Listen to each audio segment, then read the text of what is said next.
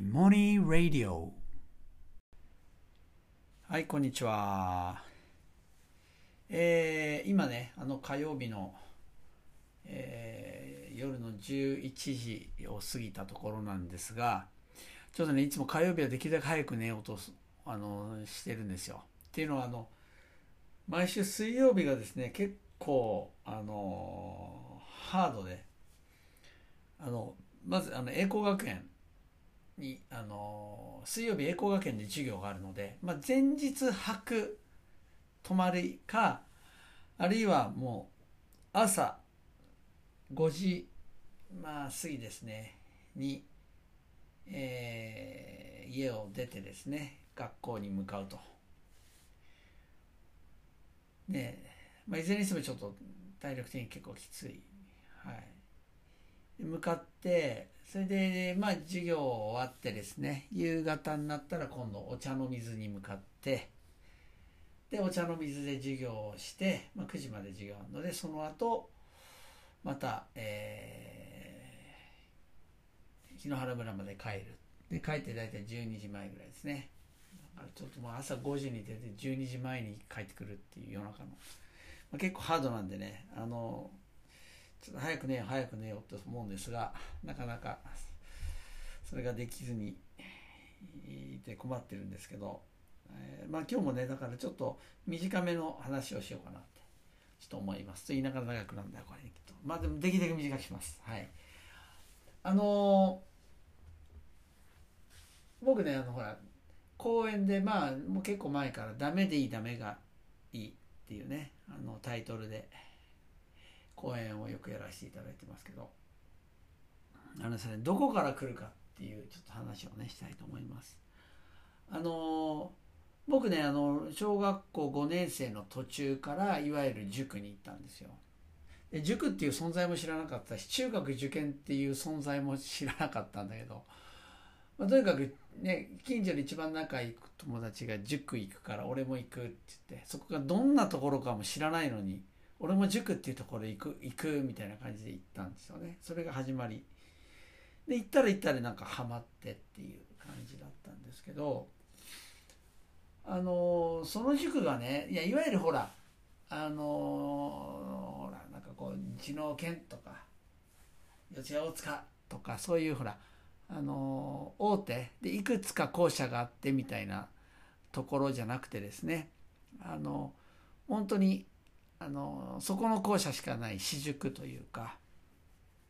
あのなんか日農研で先生やってきたけどなんか喧嘩別れしてその先生がなんかこう始めたちっちゃい塾みたいなあのところ本当にあのビルの一番、えっと、一番最最上階の一番隅でですねまあ本当ちっちゃいところでやる塾でしたけど。でただねその塾がすごい面白かったんですよね。面白い今から振り返るとねもうね超個性豊かな先生ばかりで。でその塾長の数学の先生っていうのがねまあもう本当にもう何て言うのかな感情の起伏が激しい。あの、ね、基本的に愛いっぱい。もう子供のこと大好きなんだけども怒るとえらい怖いみたいな。ああ結構なんか迫力のある人でね。だけど愛のある人でしたね、うん、まあでもいわゆる社会人としてなんかやっていけるかってらそういう人でねないですね。もう喧嘩別れしてきたっていうのが分かるような人だったんだけど本当まっすぐな人でしたね。であのねそれぞれ本当かなりも特徴的な先生ばっかりなんですけどよく集めたなっていうぐらい今から振り返ると。あのね国語の先生がねまた名物だったんですよ。で国語の先生ってもうとにかくもう迫力の人っていう感じ。でねその始まり方がいつも面白くてあのね始まり方がいつも生徒が拍手する中入ってきてそれであのー、あバッてこう一本で締めてそっから授業始めるっていう。でどんな感じかっていうとね生徒がねもうあの教室からこうちょっとドア開けて廊下を覗いてんですよ。で職員がいる部屋からパッと出てきた瞬間にその覗いてきた人が合図してファーって拍手するわけです。あの我々が。わーいやなんかうんそれで拍手してわーって拍手して先生がさっそうと入ってきてですね。入ってきたらわーってやったの。ファッファッファッファッファッファッファッファっつってわーっつって。パッって閉める。でそれあの覗いてた生徒役っていうのがいてその人がいつもこう温度役なんだけどこうそういうパッっていうのをね我々のタイミング合わせてくれる。なんかこれ聞くとなんかそれこそ北朝鮮みたいで何それなんか嫌だと思うかもしれないけどいや我々結構面白くやってるんですよ。とにかくもう元気に入る感じなんですよね。でその先生っていうのが、まあ、とにかくもう本当迫力のある人。でねなんていうかまっすぐ。あなんか自分はそういう人とばっかってたな。本当それよかったな。まっすぐで。それでなんていうのかな。あのね厳しいんですよ。厳しい時はめちゃめちゃ厳しいんだけども。だけどねあのとにかくもうどんな少しのことにももうなんかもう情熱や思いをなんかもうね込められる人。でね例えば問題をやって答え合わせするじゃないですかでその答えもねいわゆる受験的な答えが正解っていうのあったりするんだけどでもまあいわゆる不正解した人の答えの中でもこれはねもうなかなか面白いとか納得できるみたいなとかで三角とかでちょっと点をくれるんですよ。そうでねそうこんなのもあるし今からするとねあこんなの三角で点くれたんだったんだけどなんかね「小春日和」っていう言葉が出てきたんですよね文章中に。で問題でこの小春日和というのは季節で言うといつですかっていう問題があったんですよ。でまあ僕は春って書きますよね。は小春で春だから春。ね。でまあ答えは正解は秋なんですよ。でまあその知らないから言葉を。なんだけどまあでも、ね、春って思ったなんでってなったらいや小春だから多分その春になりかけだから3月とかそこら辺の日和のことを言うのかなっていうふうに思いましたみたいな話したらああでもそれは面白いみたいな。面白い考え方。じゃあ春は春っていうのはじゃあ三角にしようみたいに言ってくれこれすごい覚えてて。だってねその問題単に間違えただけだったら多分僕の記憶になんか多分残ってないんですよ。でもねそこでえそれ正解するの？だって小春日和って秋のことだって知ってるのにいつも春みたいな天気ってことですよね秋に来る。っていうのがもう決まってるのにえ春で丸しちゃうの？みたいな。びっくりもあるしあとなんか自分が思った感覚を受け止めてくれたっていうのもあるんでしょうね。で記憶に残っただけじゃなくて実はほら今こうやって小春日和っていうのは秋の秋秋にある春の日のような日だっていうね。春のような日。陽気の日だっていうことをもう一発でこれ覚えちゃってるじゃないですか。覚えようとせずして。ねだからなんかねすごくインパクトのある授業。とにかくインパクトですね。その人インパクト。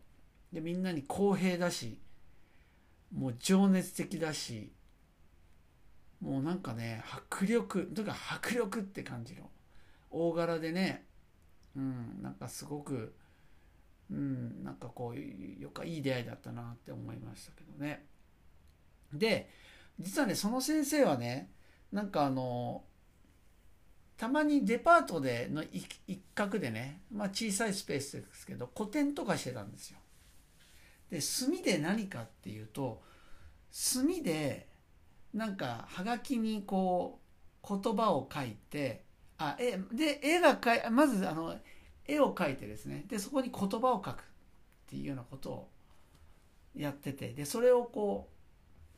あの展示あのたまにその個展でですね展示してくれて僕も見に行ったりしてたんですよ。そうで実はこれもう知ってる方いるかもしれないんですけどその先生ってあの絵手紙の創創始者っていうんですかねの小池邦夫先生なんです。今では有名ですよねもう絵手紙って言ったらもう皆さんもう知っている。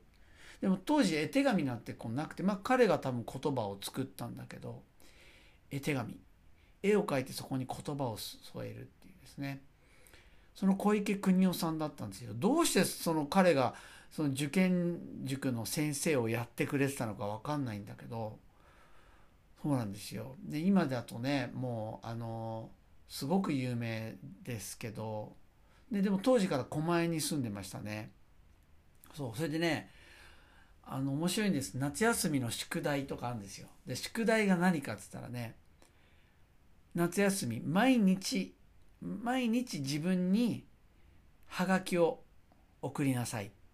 でもかなり無茶じゃないですか。でもねこれ読書感想文書きなさいとかなんか問題集をやりなさいとかじゃないんですよ。毎日自分にあの手紙をはがきを送りなさい。何書いてもいい。何書いてもいい。送送りましたね。それでねで夏休み全部です23回かな。多分全先生全員にはがきを書いてんだけど絵手紙を送ってくれるんですよ。でそれも今取ってます僕。まだ持ってます。でね覚えてるのがねその夏休みに送ってくれた中の1枚にですねあのこう書いてくれてたんですよ。この間のコガネムシの話はすごく良かった。でねそれね僕何送ったかも覚えてるんですよ。それはそうやって褒められたからだと思うんだけどこんな内容だったと思います。小池先生に毎日書くはがきをねこうはが書かなきゃいけないから、まあ、寝る前にポッとはがきを置いて何書こうかなって鉛筆を持ちながら考えてたらそこにねコガネムシがねポッて机の上に飛んできたんですよ。でそのコガネムシそのそう思ってたらコガネムシが飛んできてってそのくだりを全部そのまま書いたんです。自分の心の動きも含めて。だなんかいいこと書こうとかじゃなくてそのまま書いたんですよ。そしたらあのコガネムシの話は良かった。ね覚えてんですよ。だってね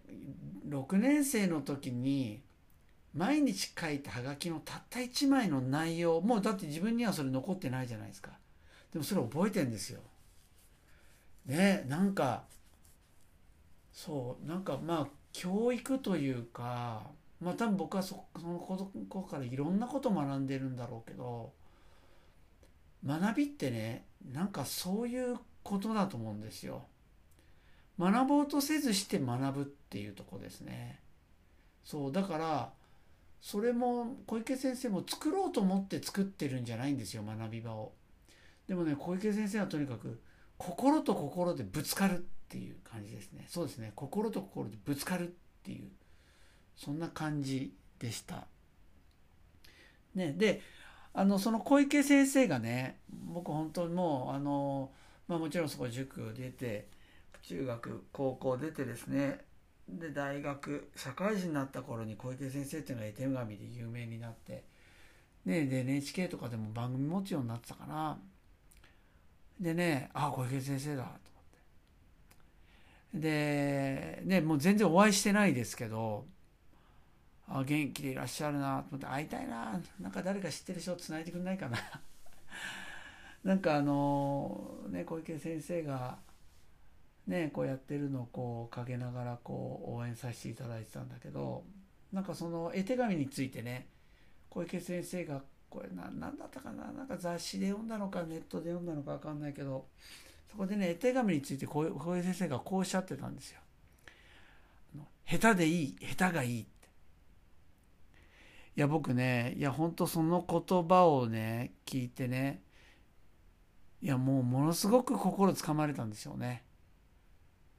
そう要するに絵手紙はねうまく書こうとしなくていいんだ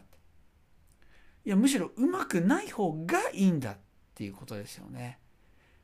でねなんでまずその心つかまれたかっていうとまさに小池先生そういう人だったから子供我々のことをそういう見方してくれたからなんですよ。だって間違ってもそれでもいやそれいいねってむしろ言ってくれてたんですよね。本当そういう生き方をしてて。で絵手紙、ね、彼の生きるっていうのが全部詰まった絵手紙ですよね。その絵手紙の心っていうのは下手でいい下手がいいんだっていうもうすごいズドンときたんですよ。で僕がやっぱり生徒